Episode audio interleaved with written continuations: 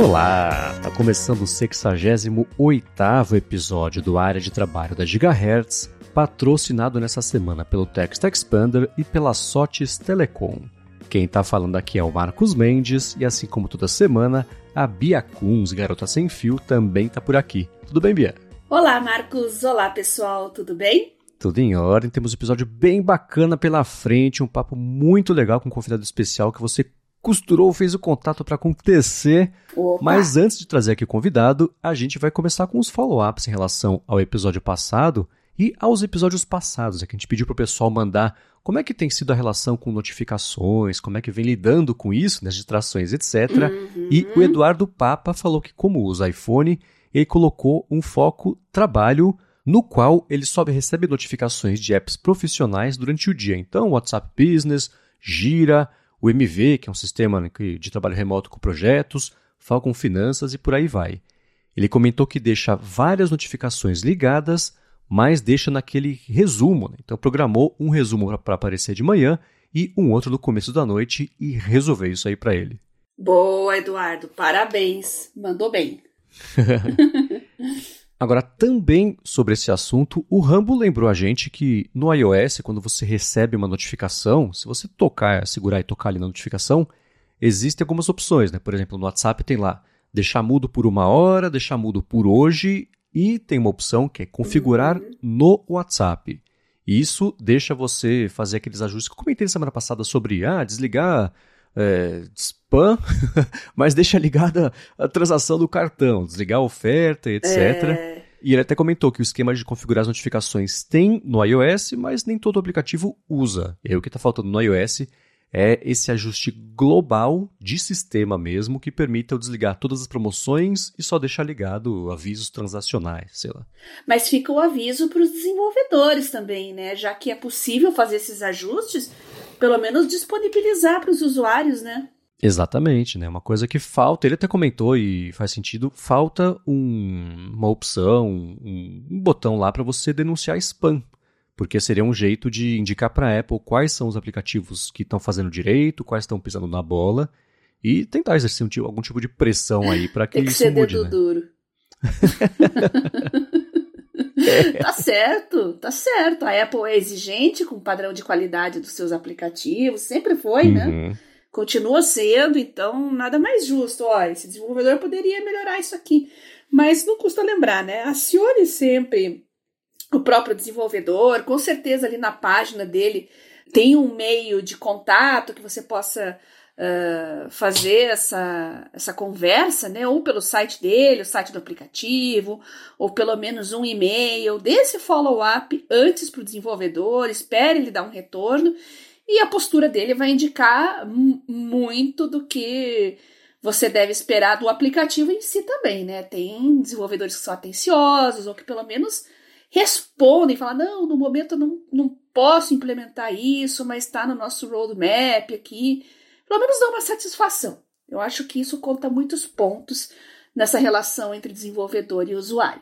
Sem dúvida alguma, né? A única má notícia sobre isso é que, por exemplo, as regras da App Store sempre proibiram mandar spam, né? mensagem promocional, pressionando as pessoas para assinarem as coisas, etc. Mas a própria Apple vem fazendo isso há anos. Você configura um iPhone novo, aparece notificação. Configura Apple Pay, assina Apple Music, Vê o Messi aqui no Apple TV Plus. Enfim, Apple Fitness. Ele não dá, né? É, casa Poxa. de ferreiro. Mais um botão de spam seria muito bem-vindo mesmo. Agora, a gente comentou na semana passada do lançamento da Audible no Brasil, aquela a Netflix de audiolivros, basicamente, que finalmente está chegando por aqui. Sim. E o Didi falou que ama audiobooks, achou incrível a notícia do Audible chegando aqui no Brasil e comentou né, que hoje em dia paga R$ 65,90 para acessar o Audible americano e passa muito tempo no transporte, já esgotou os podcasts que ele queria ouvir, né? E passou a escutar audiolivros que já foram quase 300 horas, aí, mais de 20 livros. Uau! E ele falou que sentia muita falta de títulos em português. Ele falou que é especialmente difícil achar uma boa narração em português. E ele comentou: acho que porque a gente domina o idioma e presta ainda mais atenção em qualquer detalhe. Por exemplo, logo antes de sair o episódio, ele falou que terminou um dos poucos títulos interessantes em português, que era o 15 da Rachel de Queiroz, e ouvir a história de uma escritora cearense sobre a seca contada ali com sotaque paulista causou estranheza, mas ele ficou rendido porque era a única opção disponível. Né? Ele falou que imediatamente com essa notícia cancelou a assinatura do Audible americano e está aproveitando a versão brasileira que tem muito mais títulos interessantes do que ele imaginava, mas ele ainda sente falta de muita coisa. Ele já colocou dezenas de livros aí na lista de desejos Inclusive até pediu para quem tem dica, ó, manda para quem souber onde ele encontra, por exemplo, audiolivros dos irmãos Karamazov, Moby Dick, na versão completa, já que na Audible só tem uma versão resumida em português. Livros do Saramago também, falou que na Audible tem em inglês, tem em espanhol, mas a ironia, que não tem livros dele em português. José de Alencar, Ayrando Suassuna, ele falou que sente muita falta de livros de poesias também, e uma das coisas ruins é o fato de existir versões resumidas na plataforma, sem indicar que se trata de uma versão resumida. A gente já fala sobre isso. Né? Ele falou que, enfim, entre as melhores narrações que ele já escutou estão a de Orgulho e Preconceito com a Rosamund Pike, que é aquela atriz britânica, fez é, Garota Exemplar, foi uma Bond Girl ainda dos filmes de James Bond, e o Silmarillion também, lido pelo Andy Serkis, que é o, o artista Opa. de voz, fez o Smeagol, por exemplo, né? É, as duas em inglês. Olha só. Bom, com relação a, aos audiolivros em inglês, né?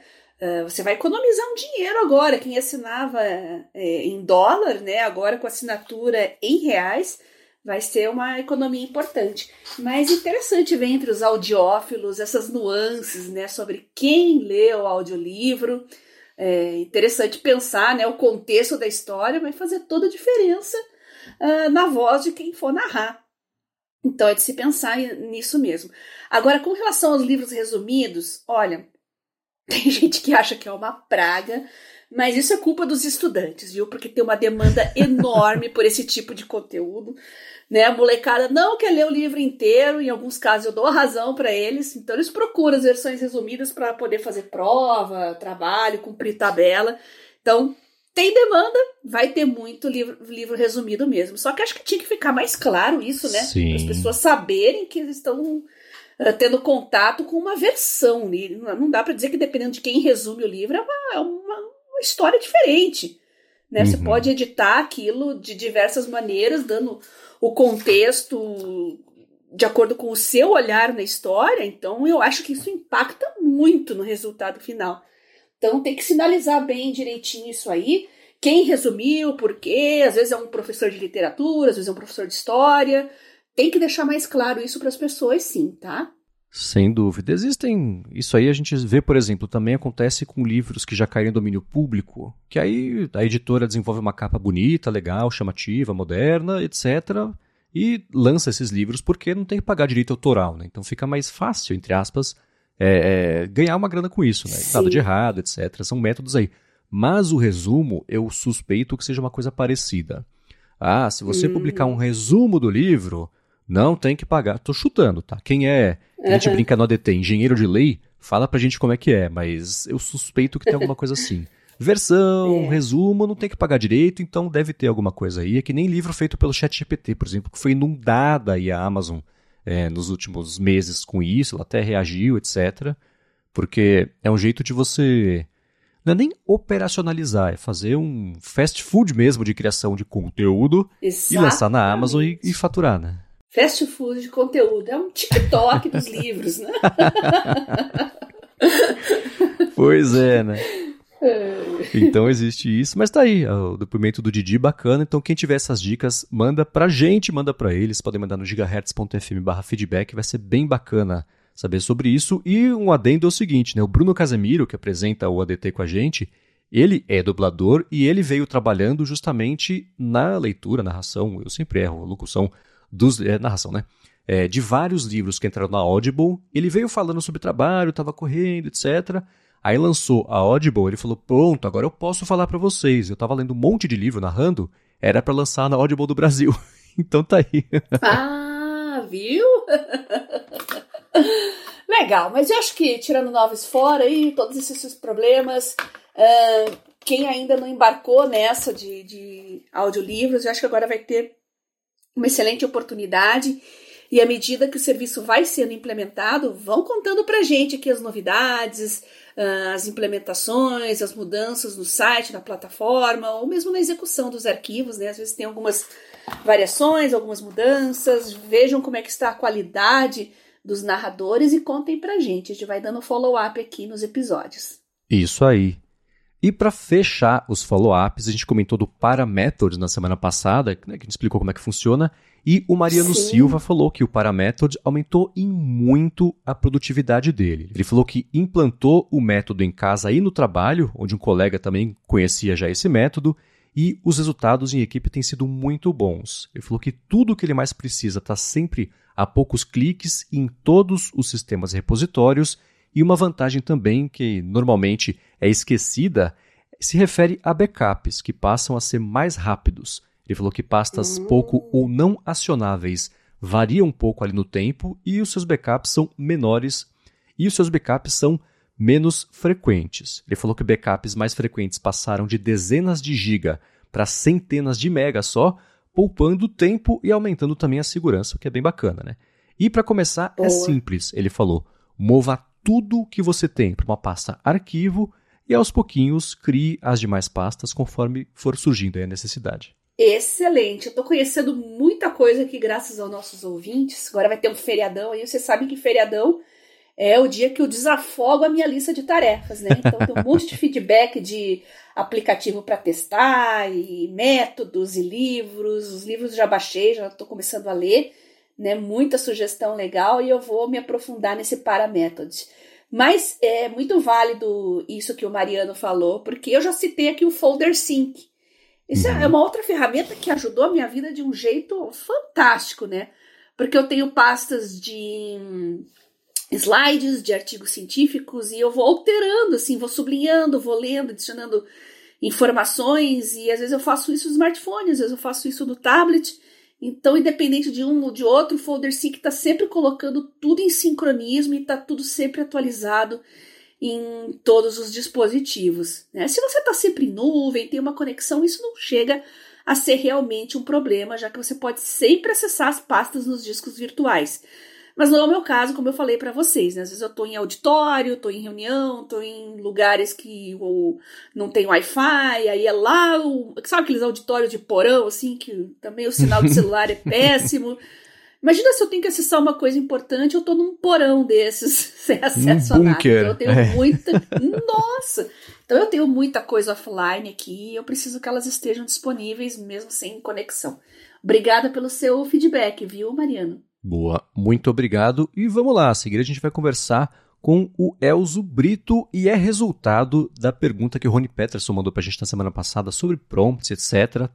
Você falou, a gente podia fazer episódio inteiro sobre isso e vai virar o um episódio inteiro sobre isso, porque a gente oh! chamou aqui oh! o Elzo Brito para conversar com a gente sobre inteligência artificial, a gente já comenta sobre ele, mas antes disso eu vou tirar um minuto do episódio para agradecer ao Text Expander que está mais uma vez patrocinando o área de trabalho e segue oferecendo desconto para você que quer poupar vida, porque é isso que ele faz. O Text Expander é uma das ferramentas mais úteis de produtividade que eu já usei na vida e ele tem para Mac, tem para Windows, tem para Chrome, tem para telefone. Ele deixa você basicamente escrever, cadastrar pequenos atalhos de teclado em troca de textos completos. Então, o roteiro que eu estou lendo agora aqui, eu tenho cadastrado no Text Expander, aí eu tenho lá o meu código, sempre começa com arroba os atalhos, então arroba, né?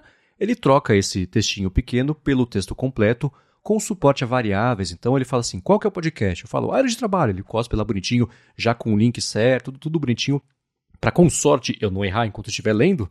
E ele tem suporte é, a negrito, a itálico, a links, né, formatação para você não perder. E outra coisa muito poderosa é suporte a equipes. Então, se você no trabalho aí mais de uma pessoa tem que ter acesso a versões atualizadas de um texto comprido ou curto, mas ainda assim que fica mudando.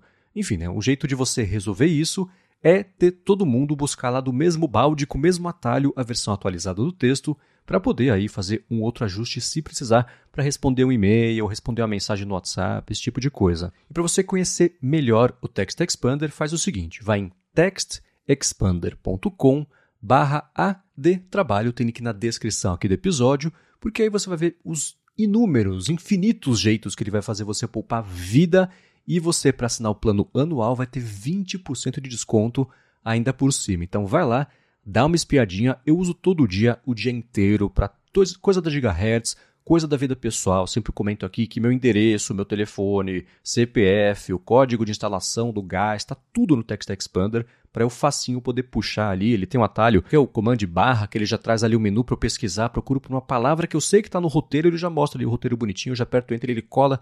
É um jeito muito fácil de usar e poupar a vida. Então, uma última vez, textexpander.com barra adtrabalho, 20% de desconto para assinar o plano anual. Dá uma espiadinha por lá. Muito obrigado, Text Expander, pelo patrocínio de mais esse episódio aqui do podcast e pelo apoio a toda Gigahertz. Outro modo bem bacana de usar o Text Expander é com chave Pix. Nem todo mundo gosta de usar e-mail, CPF, como chave Pix, né? O númerozão lá é bem mais seguro, eu pelo menos prefiro. Uhum. E você não vai ter que decorar, evidentemente, esse número tão grande, tão pouco ficar fazendo copiar e colar, que também é uma coisa chata para burro. Né? Você aciona ali com dois, três toques, pronto, tá ali a sua chave Pix. E você que ouve aqui o nosso podcast, que quer acessar os nossos grupos do Telegram, grupo Produtividade Móvel, grupo Mundo Sem Fio, o meu canal também no Telegram, você pode mandar uma mensagem para mim lá no Telegram mesmo, arroba Biacunze, e com dois ou três toques no Text Expander eu mando todos os links para vocês. Por questão de spam e privacidade, eu mantenho os grupos privados, eu prefiro menos pessoas, mais mais participativo, mais qualidade do que quantidade, então os grupos não são públicos, mas eu consigo mandar os links para vocês rapidinho, sem perturbação, é rápido, vai na hora e tem bastante gente lá. Muito obrigada ao Tex Expander por facilitar a nossa vida e patrocinar o área de trabalho. Muito obrigado e vamos lá, a gente está recebendo aqui hoje o Elzo Brito, que é cientista da computação, tem pós em desenvolvimento web, é professor há mais de 10 anos e lançou recentemente o livro A Era da Inteligência Artificial, a linha do tempo da inteligência artificial. Elzo, muito bem-vindo ao área de trabalho. Obrigado, muito obrigado pelo convite. Prazer estar aqui com vocês. Muito obrigado pela sua disponibilidade e o seu tempo. E na semana passada a gente recebeu uma pergunta de um ouvinte chamado Rony Peterson, que é professor né, do curso de jornalismo e queria umas dicas aí de prompts para melhorar e agilizar, enfim, né, otimizar o trabalho acadêmico dele. E, bom, ninguém melhor do que alguém que manja de inteligência artificial e tem um trabalho acadêmico para falar sobre isso, né? E a gente vai chegar nesse assunto. Eu queria começar aqui esse papo falando sobre o seu livro. Você lançou agora em julho e nele você conta a história da IA desde os anos 50, né, da origem do termo IA, e vai década a década explorando essa história até chegar em OpenAI, o modelo Llama da Meta, etc. Né? E especialmente para esses últimos capítulos eu fiquei bem curioso sobre como é que foi escrever um livro em que o próprio tema está mudando todo dia, né? Como é que é o processo para falar, eu vou até aqui para escrever, não importa o que aconteça, eu vou contar a história, vou explicar até esse ponto e. Até, quando vem a decisão de abrir mão, de falar, putz, se eu passar a régua aqui, eu nunca termino de escrever esse livro para lançar. A verdade, a ideia surgiu quando começou aquela briga no Twitter. As pessoas começaram a falar sem propriedade nenhuma do que, que era os modelos de linguagem, que, que eram né, os modelos de linguagem. E aí todo mundo estava falando, eu falei, meu Deus, as pessoas estão falando coisas que não tem nada a ver. No Twitter? Ah, vá. Briga no não, Twitter? Mas não só no Twitter. Nunca vi isso. No Twitter, no YouTube, em tudo, entrevista. As pessoas estavam falando coisas assim, cambrosas. Uhum. Então, aí eu falei, não, eu vou tentar explicar o que é inteligência artificial desde o começo, até a chegada dos modelos de linguagem, e para tentar, assim, explicar mesmo do início até basicamente que, que é hoje. E aí eu tentei chegar até o modelo do, do Lhama, do, da Meta, porque naquela época era onde estava a, a, maior novidade. Então eu falei, não, eu vou só até aqui, porque justamente semana que vem vão lançar outro modelo. E aí não dá. Eu vou ter que falar sobre o outro modelo e já estavam falando do, do Lhama 2. Aí eu falei, não, vou só até o Lhama não vou nem pegar o, o Lama Code, porque senão vai. não acaba nunca. Aí eu tentei cercar, falando exatamente década por década, como surgiu cada termo, cada pedacinho, para ver se as pessoas entendiam até chegar nos modelos de linguagem. Tá, entendi. E você lançou ele no finalzinho, né, do. de julho, né? O livro, então é uma coisa Isso. super recente. Como é que tem sido a recepção do pessoal, o interesse, né, por ser justamente esse assunto tão quente assim? É, a, a recepção tá legal, tá interessante. Uh, eu não esperava que as pessoas fossem ler da forma que estão lendo, porque eu nem fiz tanta, nem fiz propaganda dele. Eu só lancei e avisei para algumas pessoas. A gente já utilizou em sala de aula com alunos. Como eu trabalho com educação, a gente usou com alunos para fazer um trabalho com eles, para eles pegamos alunos do terceiro ano e aí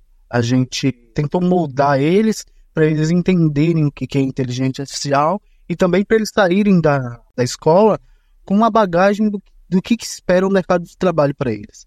Eu tô no comecinho do livro do Elzo aqui ainda, né? E tô na parte do Lisp ali ainda, né? Conhecendo as linguagens de, de programação.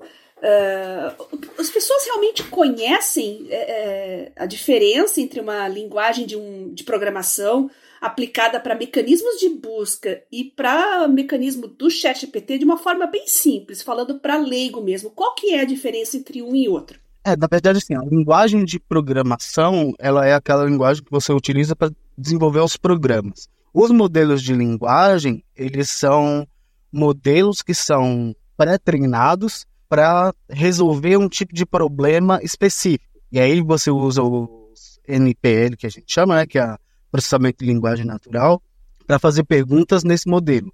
Então, o modelo não é uma linguagem de programação. O modelo é um, um bloco treinado para você fazer perguntas àquele modelo. E aí aquele modelo vai responder uma coisa específica. Por exemplo, quando a Meta lançou o Lama Code, ele é específico para programação. Então, se você perguntar alguma coisa de história, ele não vai saber te responder, porque toda aquela parte que não é de programação saiu. Então, ele vai interpretar somente as perguntas que você faz em relação a código. Existem outros modelos por exemplo, a NASA está treinando um modelo para mexer com tempo. Então ele vai ver a parte de chuva, de como vão ficar as nuvens, para fazer previsão de tempo e previsão de, do clima.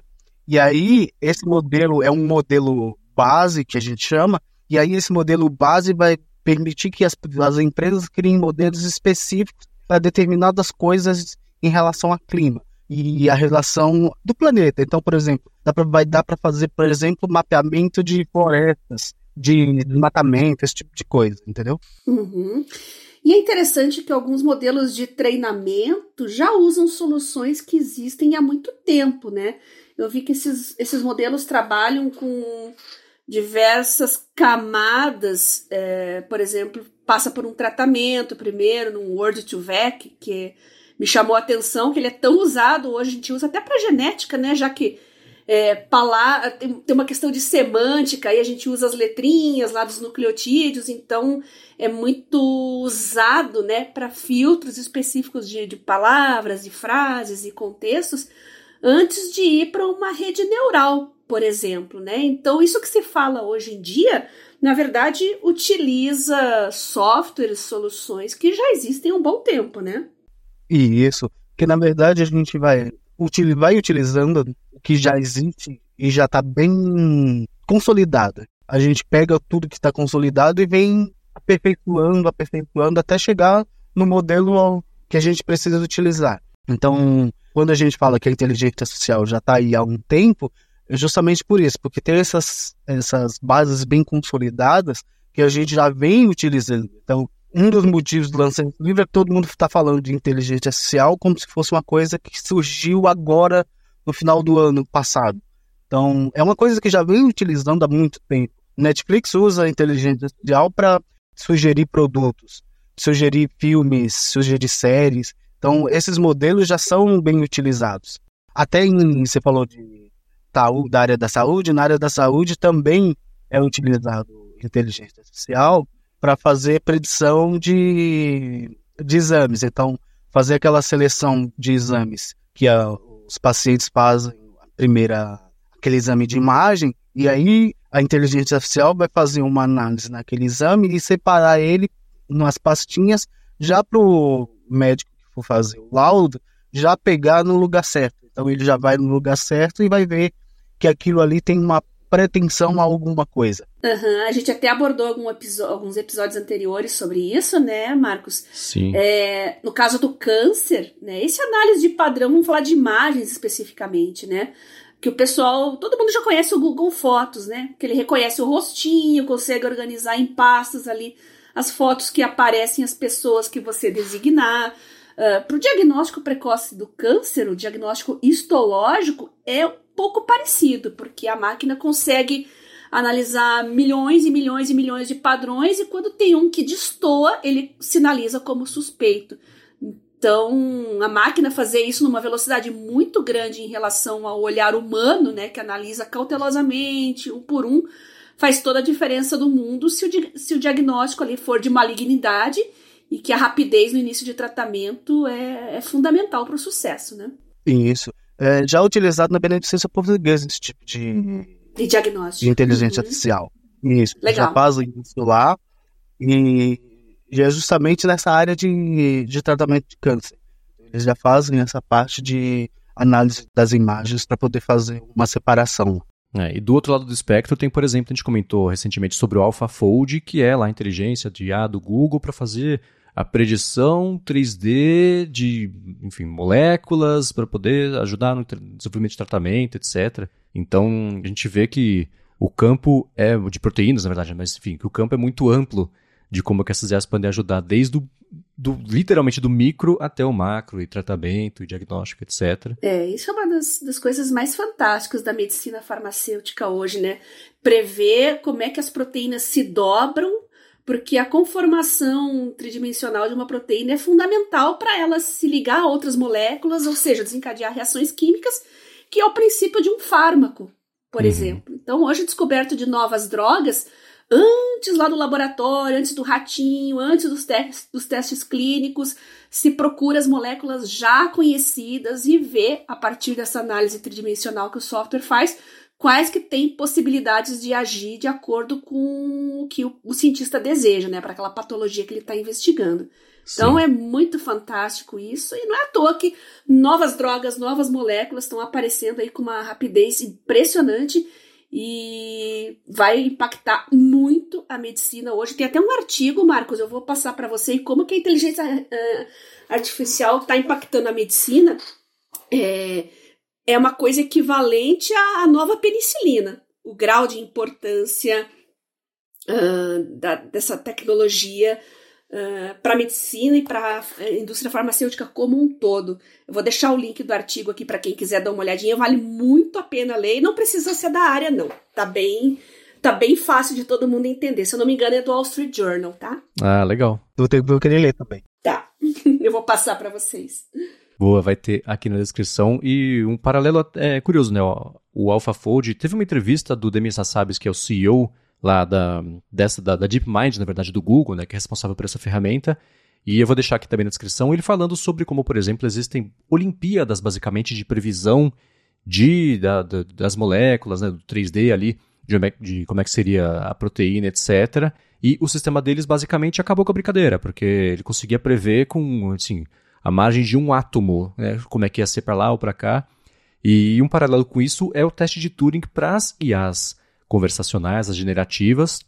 Teste de Turing, né? Aquela, ah, quando que o computador vai passar a se comportar de um jeito que seja indistinguível de um ser humano. A gente até falou sobre isso no área de transferência da última semana, vou deixar o link também na descrição. E, Elza, eu queria entender de você, né, se é, a sua opinião sobre se o teste de Turing ainda é válido para essas IAs e se ele não for, se existem alternativas, outros testes aí que o pessoal esteja propondo para que seja mais adequado para julgar. Ah, eu vou chamar de humanidade aqui de um jeito muito errado, mas a humanidade dessas IAs. É, na verdade, assim, ainda esses modelos, eles ainda não passam no teste de Turing, porque você consegue fazer umas pegadinhas que o modelo ele cai. Então, dependendo da pergunta que você faz ao chat GPT, por exemplo, ele cai na pegadinha. Então, se você pedir para ele fazer uma tradução simples de um termo, ele vai ele fazer a tradução literal. Ou dependendo da pegadinha que você faz no idioma, ele também vai cair.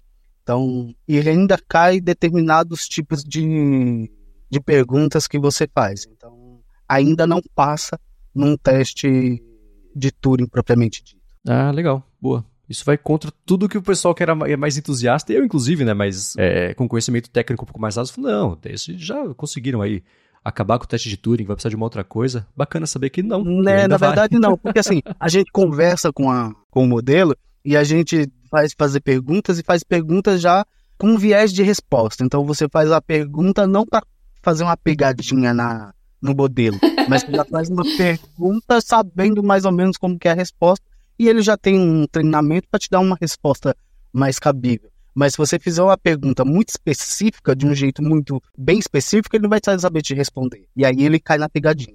E aí a gente entra no assunto dos prompts, né? Não basta você só conversar com um modelo de linguagem num chat de inteligência artificial. Você tem que saber fazer a pergunta, né? Eu acho que é isso que a maioria dos leigos não tá conseguindo alcançar muito bem, porque eu vi vários jornalistas aí uh, testando o chat GPT, quando teve aquele furor, né? Aquele recém, recém-lançamento, uh, todo mundo querendo entender, e matérias e artigos jornalísticos, assim, uh, vergonhosos, porque você vê claramente que ninguém estava entendendo do que se tratava, né? É, assim, na verdade, o que acontece? Quando você tem um modelo desse, você tem que primeiro entender como funciona. Então, esses modelos, eles, que eles fazem? Geram palavras aleatórias. Então, ele vai gerar uma palavra aleatória com base naquilo que você perguntou. E aí, ele basicamente é como se fosse o teclado do seu smartphone turbinado. Quando você coloca uma palavra, ele vai pegar uma. Ele pega o.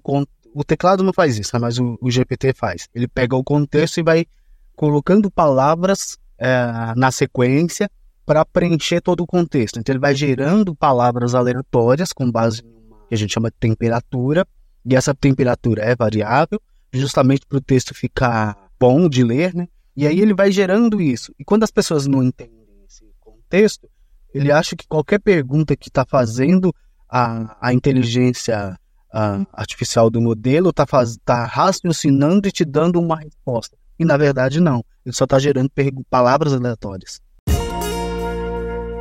O episódio de hoje também é patrocinado pela Sotes Telecom. Tá de volta aqui. Muito obrigado à Sotes Telecom por estar patrocinando o área de trabalho. E a Sotes Telecom é uma operadora de voz e dados que oferece soluções de telefonia para empresas e ela tem um serviço de PABX na nuvem que é a solução perfeita para sua empresa ter mobilidade e facilidade na instalação de ramais e de linhas telefônicas.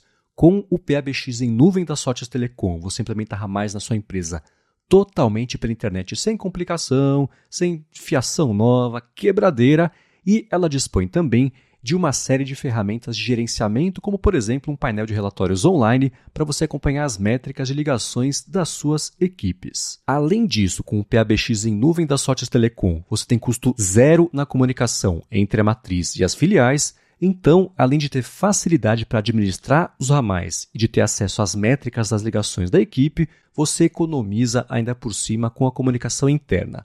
Uma outra coisa bacana é que nas regiões de São Bernardo e São Paulo, a Sotes Telecom oferece um link dedicado em fibra ótica para empresas. Então, para você que está procurando qualidade de serviço, flexibilidade e baixos investimentos em serviços de voz, entre em contato com a Sotes Telecom que eles vão te ajudar acesse o site deles que é sotes.com.br, S-O-T-H-I-S.com.br ou lá no Facebook e no Instagram procura por arroba Telecom, fala que você escutou aqui o patrocínio e pronto, dá o primeiro passo para resolver de vez a telefonia IP e a comunicação da sua empresa. Muito obrigado à Sotes Telecom pelo patrocínio de mais esse episódio do Área de Trabalho e pelo apoio a toda Gigahertz. Obrigada, Sotes Telecom, por tornar os nossos usuários e nossos ouvintes aqui mais produtivos no dia a dia, otimizando o trabalho e fazendo com que as pessoas percam menos tempo. Tempo e produtividade tem tudo a ver e é o nosso lema aqui no área de trabalho. Isso entra um pouquinho, eu queria a gente ver é, os principais do mercado hoje em dia, né? Tem o Chat GPT, Bing Chat, que é baseado, na verdade, basicamente lá no ChatGPT, então é quase a mesma coisa, só que um pouquinho diferente, né? Tem um temperinho da Microsoft em cima ali. Isso. Tem o Google Bard também concorrendo é, com os dois, eles estão ainda desenvolvendo o produto, etc. E eu suponho, até com as conversas que a gente teve aqui, a forma como a Bia usa, por exemplo, ela usa muito o Bing Chat, quais dessas IAs são mais úteis para quais situações? No que elas se sobressaem? Qual é a vantagem de cada uma? Essa comparação entre as é, três. Tem as de imagem também, né? Sim, sim, sim. É, eu vou focar aqui nos modelos de, de, conver, de, de conversar, senão a gente uhum. vai fazer um episódio de 60 horas, né? A gente pode fazer um específico sobre as IAs desenhistas, que é um assunto que eu acho muito legal. É, eu tô usando uhum. bastante agora, elas também. Aham, uhum, sim.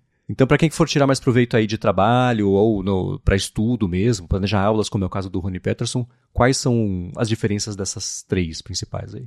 Olha, uh, se você usar o, G, o GPT, que é o ChatGPT, que é o modelo da Vinci, então o ChatGPT ele usa um modelo na versão gratuita. O Bing Chat ele está utilizando o modelo 4. acho que é o 4.0 e o Google Bard tem um modelo à parte dele. Mas você pegar, se você pegar o Chat GPT e o Chat, eles usam o mesmo modelo, mas eles foram treinados basicamente com poucos dados diferentes. Então, você tem um modelo base e o aquilo que você falou, temperinho ou mais da Microsoft, são dados a mais. E aí você vê que basicamente os dois é como se eles tivessem uma personalidade diferente, o Chat GPT e o Bing Chat justamente por causa do, dos dados a mais que a Microsoft colocou nesse treinamento. E aí você tem uma, um pouco de diferenciação nas respostas de um e de outro. E como o Bing Chat é na internet, ele também, quando vai responder, ele te dá uma, uma resposta mais, vamos dizer, atual. Na versão paga do Chat GPT, é, eu já acho que ele é um pouco melhor que o Bing Chat em algumas situações. Mas tudo vai da situação. Por exemplo, se você está fazendo, está analisando um artigo, por exemplo, você deve, na verdade, utilizar os três. Ver dos três qual que te dá uma resposta mais satisfatória. Tá. Não dá para você ficar preso em um modelo e dizer, olha, esse modelo é melhor porque ele faz tal coisa mais rápido, dá uma resposta mais satisfatória. Na verdade, você tem que usar os três e dos três ele vai te dizer, olha, ah, você vai ter que selecionar ali dos três qual foi a melhor resposta, na verdade. Às vezes o Google Bard vai te dar uma resposta melhor do que o tanto o chat GPT grátis quanto o chat GPT pago até do Bing Chat. Então vai depender do seu prompt também. Então, como a Bia falou, dependendo do seu prompt, a resposta vai vir melhor em um modelo do que em outro. Tá, entendi. É essa de ir comparando. Existem plataformas, eu não vou conseguir puxar da memória agora, me ajuda aqui que deixa você fazer a mesma pergunta direto para vários modelos ao mesmo tempo já. E na janela, dividida em colunas, você vê as diferentes respostas, compara. É, o, o Bing Chat já tem isso quando você. O Bing Chat e o. que eu uso o Bing Chat junto com o Edge da Microsoft. No uhum. Edge você consegue abrir na mesma guia, é, dividido em, na janela ao meio, você abre o Google Bard e o Bing Chat uhum. ou o Chat GPT e o Bing Chat junto.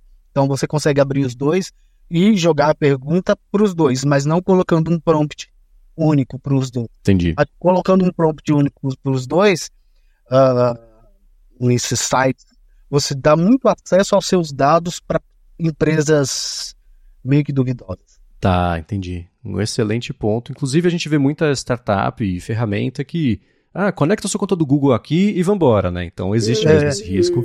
Pra gente ficar. Pra gerar. Ah, vamos gerar. Tem um gerador de imagem aqui, vamos gerar uma imagem. Uhum. Basicamente, ele usa um modelo do, do Dali, talvez com uma coisinha a mais ou não, sei lá. Mas você está dando todos os seus dados para aquela empresa para fazer a mesma coisa que você faz em outro modelo. Exatamente. Vale muito prestar atenção nisso. Agora, uma coisa que eu achei curiosíssima que você fez nesse ano, entrando já no papo de prontos mesmo, foi usar o chat GPT para recorrer de uma multa que você recebeu, né? Como é que foi isso? A multa foi cancelada ainda por cima, né? Então como é que foi? Conta um pouco dessa história. Ah, na verdade, essa história foi legal porque assim, eu tomei uma multa na radial porque ao sair na radial ali, tem um empreendimento novo ali, onde era a Calunga e o, e o Cubase. Então, uhum. naquela área ali é um meio que meio que tumultuado. Ele já tem um, um radar ali e fica alguns CTs ali. Então, naquela área ali, um carro parou do nada, eu parei atrás, liguei o pisca-alerta, vi que não era nada, desliguei o pisca-alerta e segui,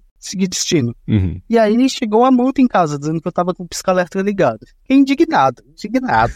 não, tomou a multa porque ligou o pisca-alerta. Aí eu falei, não, vou usar o chat GPT para tentar recorrer a essa multa. Porque não tem como você tomar uma multa porque ligou o pisca-alerta. Uhum. E aí ao recorrer à multa, eu vi que, assim, na verdade, o que, que o chat GPT me propôs?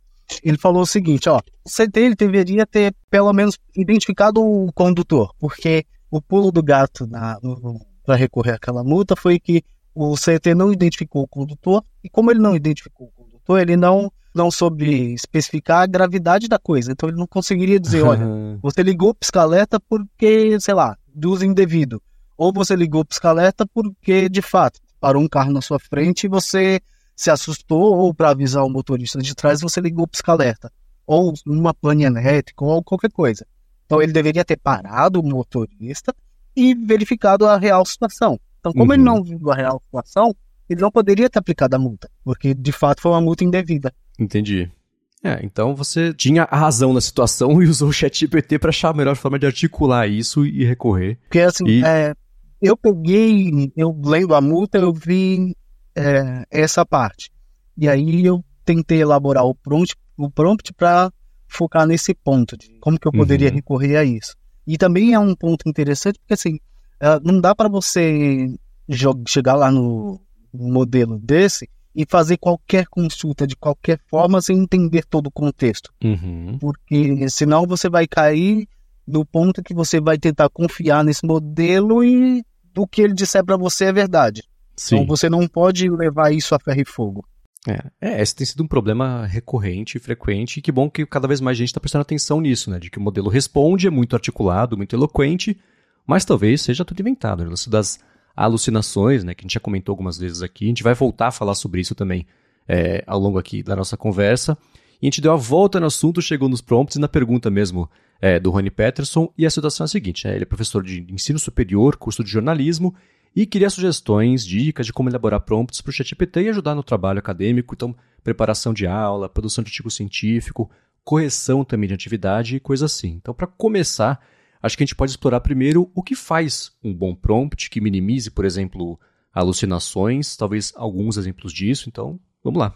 Na verdade, assim, a alucinação, esse nome pegou, mas assim, o, eu, eu particularmente não acho que o GPT alucine pelo simples fato dele não saber o que, que é realidade.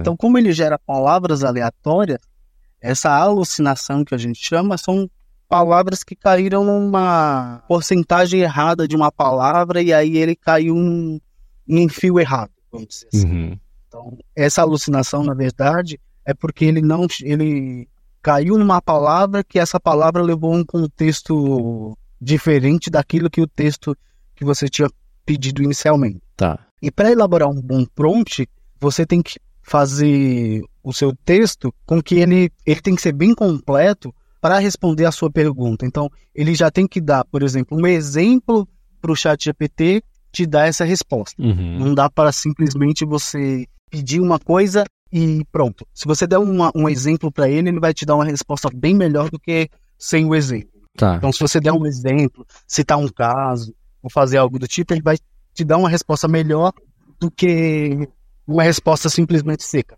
Entendi. É, na semana passada a gente até comentou um pouquinho sobre isso de o zero shot, que você faz a pergunta sem dar exemplo, o one shot, que você faz o prompt dando um exemplo, e o few shot, que você dá alguns exemplos ali no, no prompt e pede a resposta. É, e cai bem dentro disso, né? Então, existem situações em que esses diferentes métodos são mais adequados ou é sempre bom, por exemplo, dar pelo menos um exemplo para chegar numa resposta? É, vai depender do tipo de pergunta ou de tipo de situação que você está fazendo. Mas uhum. normalmente, uhum. você der um exemplo, é bem melhor do que sem o exemplo. Você dá uma, um exemplo de como seria a sua a resposta dele, e aí ele vai te dar aquela resposta baseada no exemplo que você deu. Sim, entendi. Ah, é, dá sempre o contexto. Você, isso que você comentou, né, de cair num, num fio errado ali Simplificando muito, é aquela coisa, ele vai gerando em, por probabilidade qual é a resposta seguinte que ele tem que te dar na sequência de palavras. Então, numa probabilidade que ele calcule errado, uma palavra que dê 50 a 50 ali, ele pode seguir uma avenida totalmente diferente e dar o exemplo, então, ajuda a direcionar qual que é, dentro do cérebro gigantesco de bilhões de parâmetros ali do, do modelo de linguagem, qual que é a área mais específica ali que ele vai abordar. Acho que com isso você dá o contexto, faz completo sentido. Agora, específico da pergunta do Rony, você que também é professor, né, então não tem ninguém melhor para responder, como é que você elabora prompts que te ajudam a preparar as aulas, parte de correção de atividade também. Como é que você tem tirado o máximo proveito dessas IAs conversacionais, talvez ChatGPT e outras, no seu dia a dia no trabalho? Na aula, o que, que a gente faz? Normalmente a gente pega o contexto da, da aula, e aí, como a gente já sabe, basicamente, o que, que ele precisa responder, fica mais fácil para a gente. A gente, como professor, já sabe mais ou menos ah, o que ele deveria responder. Então, a gente pega, por exemplo, para ele gerar uma aula sobre um determinado assunto, ele vai gerar aquela aula, vai gerar aquele texto com base no que você pediu, e aí, quando você vai pedir, por exemplo, para ele gerar uma aula sobre ponteiros em C, uhum. ele vai gerar aquela aula para você, aquele texto inicial da aula em C, e aí você vai pescando aquelas partes que você mais gostou do prompt que ele te respondeu, e aí você vai pedindo para ele gerar mais coisas em relação àquilo. E aí você vai, por exemplo, pegando a sua aula e melhorando a sua aula, uhum. com base naquelas respostas. Então, não é uma coisa só. Não dá para fazer uma pergunta só e ele vai te dar uma uma aula pronta. Você vai perguntando e ele vai te respondendo.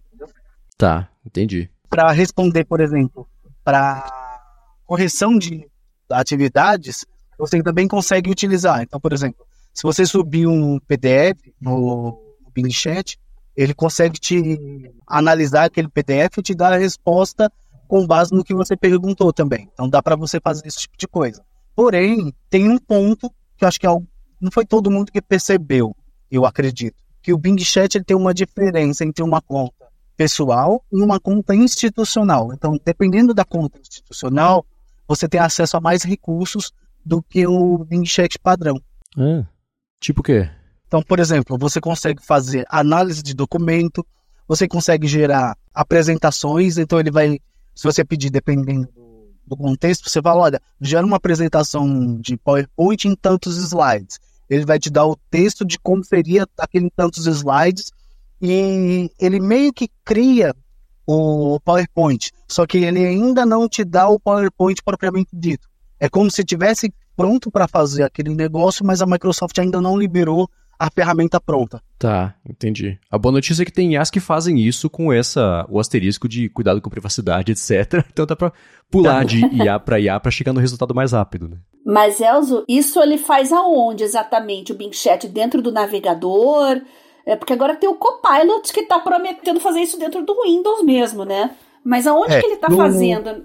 Ah. Eu faço isso no Bing Chat do Edge.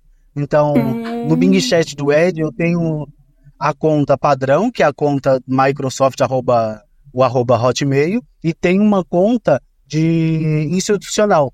Então, na conta institucional, que é a conta do trabalho, lá eu tenho acesso a coisas um pouquinho diferentes do que a conta padrão da Microsoft.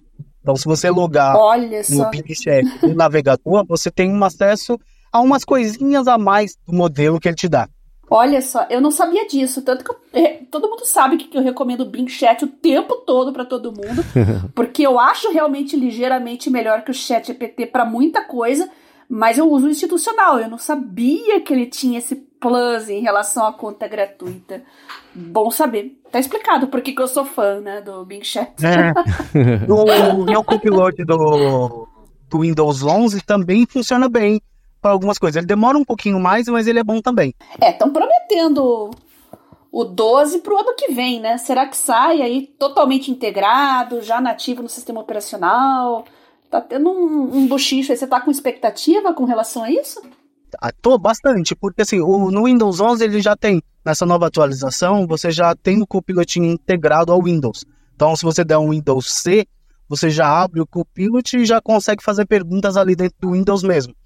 Mas ele é um pouco mais, vamos dizer, um pouco mais lento, porque até pegar no tranco ali, ele demora alguns segundos. Não é igual o Edge que você abriu ele já tá, tá pronto. Hum, legal. Agora, Elzo, para chegar perto do finalzinho aqui da nossa conversa, falando sobre empregos, né? Depois desse boom novo das IAs que a gente viu com os grandes LLMs, etc, quer dizer, com os LLMs, né? IA generativa conversacional e etc, voltou a história de que as máquinas vão substituir os empregos, a IA vai substituir o emprego de todo mundo. O outro lado disso, a visão de que a IA não vai substituir o emprego, mas sim que as pessoas que dominem as IAs vão passar a ocupar esses cargos. O Scott Galloway fala bastante sobre isso, eu concordo inclusive, né? Como é que você tem visto esse dentro de, dessa situação?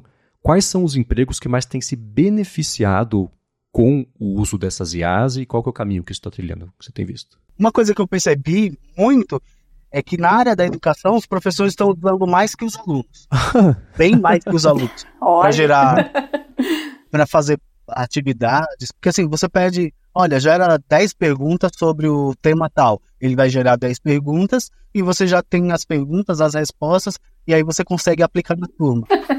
É que o aluno é preguiçoso, Elzo. O aluno ele quer, ele não quer se esforçar nem para fazer os prompts e interagir com, com o modelo, entendeu? Ele quer tudo mastigadinho, é como se fosse uma cola. Ele entende aquilo como uma cola, pelo menos o grosso, né? Claro que não todos. É. Os mais inteligentes estão aprendendo a tirar proveito de um uso mais sofisticado. Mas o, o aluno médio ali, aquele que escuta, é, aquele que ouve falar em chat PT pela imprensa, bem por cima, que vê aquelas análises catastrofistas, ou então professores amaldiçoando o chat PT, ele já fica esperto, mas ele vê um pouco que no contexto da malandragem, né?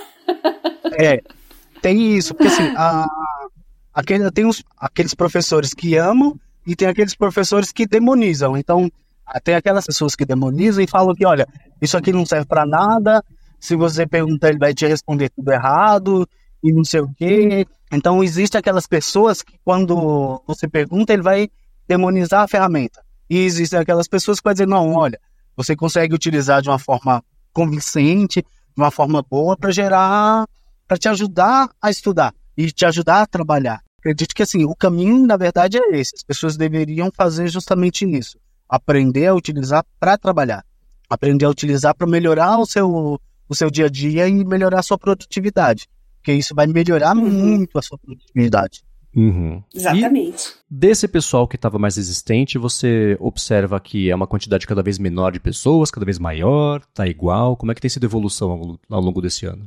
Tá diminuindo aos poucos, porque aquelas pessoas que têm uma resistência maior, ele tem uma dificuldade de aceitar o que a ferramenta faz. Uhum. Então você vai falando devagarinho, dizendo, olha, a ferramenta é boa, você consegue utilizar assim, assim, assado, e aí as pessoas vão perdendo aquele, aquele preconceito com a ferramenta. Mas não é uma coisa instantânea, dizer, olha, pum, ligou, desligou o preconceito. O preconceito ainda continua um pouco, mas vai perdendo aquela resistência inicial. Legal, Elzo, muito obrigado. Para quem quiser continuar esse papo com você, faz como, as plataformas, como é que conversa direto com você? Só entrar lá no Twitter e perguntar lá no arroba Elzo Brito que eu respondo. Eu tô gostando muito do que o Elzo tá postando lá no Twitter. Ele, ele compara o mesmo prompt para geração de imagem e ele, ele retorna ali com a imagem do Blink Chat, a imagem do Mid Journey, do Dolly. É, interessante como eles fazem de maneiras diferentes e na minha questão pessoal, no meu gosto pessoal, o Dali tem gerado os resultados mais satisfatórios para o meu gosto, pelo menos, né? Principalmente o tal 3 agora, né?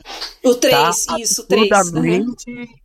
é, impressionante. Eu, eu consegui respostas melhores até que o Stable Diffusion instalado na minha máquina. Olha. Porque a diferença, tem uma diferença ali, que é o, o prompt do, do GPT. O Stable Diffusion ele só gera imagem. O GPT você consegue conversar com ele e melhorando a imagem. Então, tem uma imagem lá que eu consegui gerar de uma pessoa, não, desenho de uma mulher com carimbos de datas. Essa daí, para chegar nesse carimbo de data, foi sofrido. Mas um, um, problema de todas elas em comum é que elas não entendem camisa de time de futebol.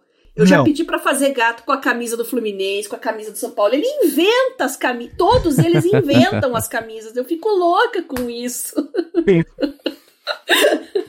E provavelmente ele não vai conhecer aquele time tão a fundo, aquela camisa tão a fundo. Pois é. Pra colocar no é gato. É complicado. Precisa mostrar mais gato com, com roupinha para eles poderem com diferenciar. Temos que alimentar mais a base de dados com camisas de times, gente. Fica a dica.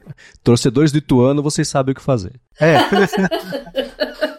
Elzo, muito obrigado mais uma vez aqui pela sua disponibilidade. O link para quem quiser falar com você no Twitter vai estar aqui na descrição do episódio. E para quem quiser encontrar os links do que a gente comentou aqui no episódio, vai em gigahertz.fm barra adtrabalho barra 68. Obrigado aos patrocinadores do episódio de hoje, que foram o Text Expander e a Sotes Telecom. Obrigado a vocês que comentam, que recomendam, deixam avaliações aqui do área de trabalho. Obrigado ao Elzo mais uma vez pela participação. E a você, Bia, por semana após semana tornar nossa vida cada vez mais produtiva e útil com a tecnologia em nosso favor. Eu que agradeço você, Marcos, pelo convite para participar desse projeto maravilhoso, nossos patrocinadores que viabilizam ele, vocês ouvintes sempre mandando dicas, sugestões, comentários, graças a vocês que esse episódio surgiu, é bom que se lembre. E obrigado a você, Elzo, pelo, por aceitar o nosso convite, dar dicas maravilhosas aqui aos nossos ouvintes e falar mais desse mundo fantástico da inteligência artificial. Quem quiser mandar mais sugestões, mais comentários, mande seus prompts favoritos também, mandem seus resultados aí em geração de imagens. Não esqueçam de mandar a imagem e mandar o prompt também para a gente compartilhar com o pessoal aqui. Vocês podem fazer isso pelo Telegram, arroba Bia Kunze, lá no meu Twitter, arroba Garota Sem Fio. Aí eu já aproveito e já dou um RT para vocês também. E também podem mandar para o Marcos ou lá na nossa página do podcast, né, Marcos? Isso mesmo, gigahertz.fm barra feedback. Quem quiser falar comigo, eu sou MVC Mendes lá no Mastodon, no Instagram e também no Threads. Apresento por aqui o A Fonte toda segunda-feira e a área de transferência toda sexta-feira. Para quem curte IA, participo do Hipsters Fora de Controle para a Lura, que sai toda sexta-feira também lá no feed do hipsters.tech e escrevo todo sábado para o Mac Magazine. Muito obrigado mais uma vez pela audiência de vocês e a gente volta na quarta que vem. Beijoca sem fio a todas e até semana que vem.